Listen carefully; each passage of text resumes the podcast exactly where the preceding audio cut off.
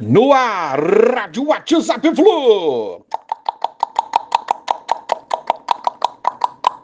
Bom dia, galera. Aça tricolor, 13 de junho de 2023. Nino, com edema no adutor da coxa direita, foi realmente cortado da seleção brasileira, mas poderá estar à disposição do Diniz para o jogo contra o Galo, dia 21 de junho, às 21h30, no Maracanã.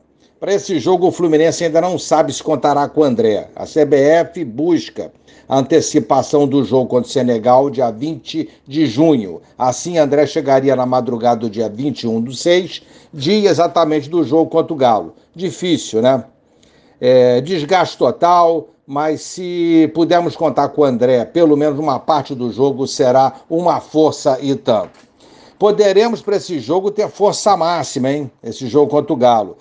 É, Alexandre e Marcelo já estão realizando trabalhos com bola e devem treinar com o grupo nessa semana. Ganso também voltará a treinar normalmente, pois o edema no pé direito é, aliviou e não há lesão no local. Samuel e Felipe voltam, retornam aí de suspensão. Enfim, pode, pode pintar força máxima para esse jogo contra o Galo.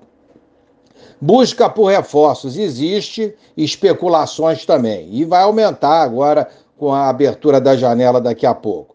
Balbuena, hoje no Timão, foi afastado por Lucha e há rumores de possíveis conversas do Fluminense com o zagueiro de 31 anos. Seria uma boa para o Fluminense tecnicamente. Ele é vinculado ao Dinamo de, de Moscou, é, jogador é, tenta é, se desvincular desse clube e ainda assim teria o problema do alto salário, né? Acho que é muito caro para a nossa realidade. Vamos aguardar. Elenco treina a partir de amanhã.